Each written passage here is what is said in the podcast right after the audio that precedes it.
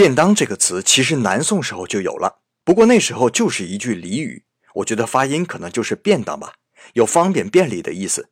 后来传到日本，几经演变，才变成我们现在理解的那个吃的便当。当然有人会说了，嗨，那不就是盒饭吗？这个你说的好像也没错，都是一个盒子里面装上吃的嘛。但盒饭在中国就是廉价的午餐，可便当在日本却从几百到几千日元都有。日本人上学上班，全家郊游外出，主妇们都会亲自做出丰盛的便当。日本妈妈做的便当非常漂亮，有兴趣大家可以百度一下。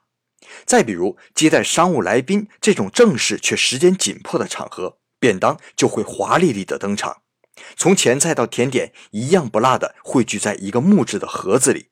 所以便当是日本人把一件不起眼的东西做到极致的代表之作。